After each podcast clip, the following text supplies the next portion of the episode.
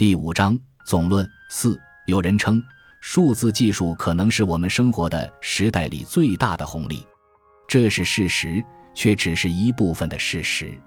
它也带来了焦虑，国家的焦虑非常明显。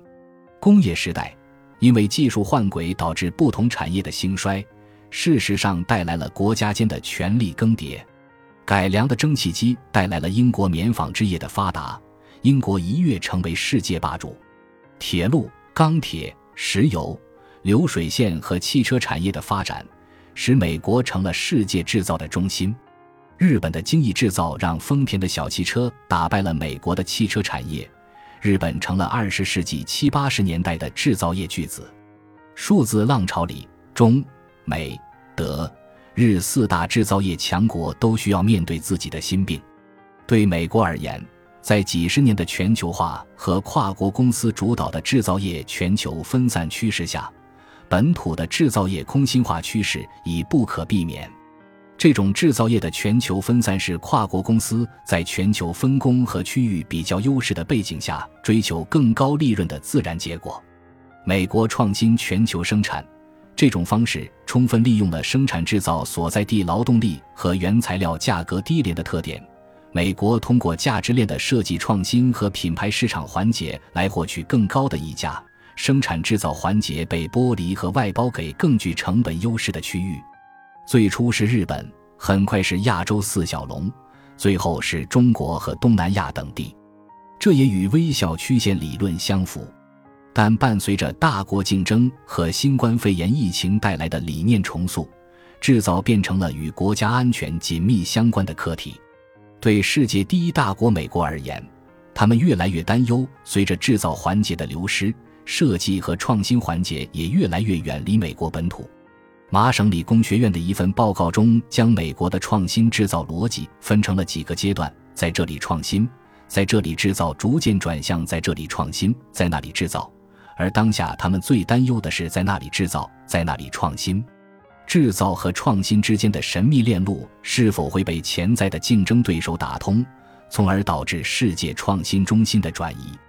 在一个高度市场化的国家，当资本和市场的力量选择了与国家利益相背离的道路时，国家的意志和政府重拾产业工具能否改变产业的分布，就是当下美国最大的焦虑。美国如何应对这种焦虑，直接关乎中美关系的走向。相比而言，日本和欧洲的焦虑则分别是社会老龄化带来的人口减少和传统优势汽车产业在新的能源及新的生产资料冲击下能否保有原本优势地位。这些国家在数字时代里命运的关照，对中国而言有现实意义。老工业基地在新时代里的命运走向，是德国制造在数字时代遭遇的最大挑战。疆域辽阔。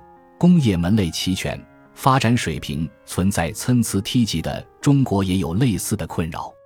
东北传统老工业基地的衰落带来了一系列问题，有人甚至调侃投资不过山海关。袖带能向制带转变吗？它转型的路径是什么？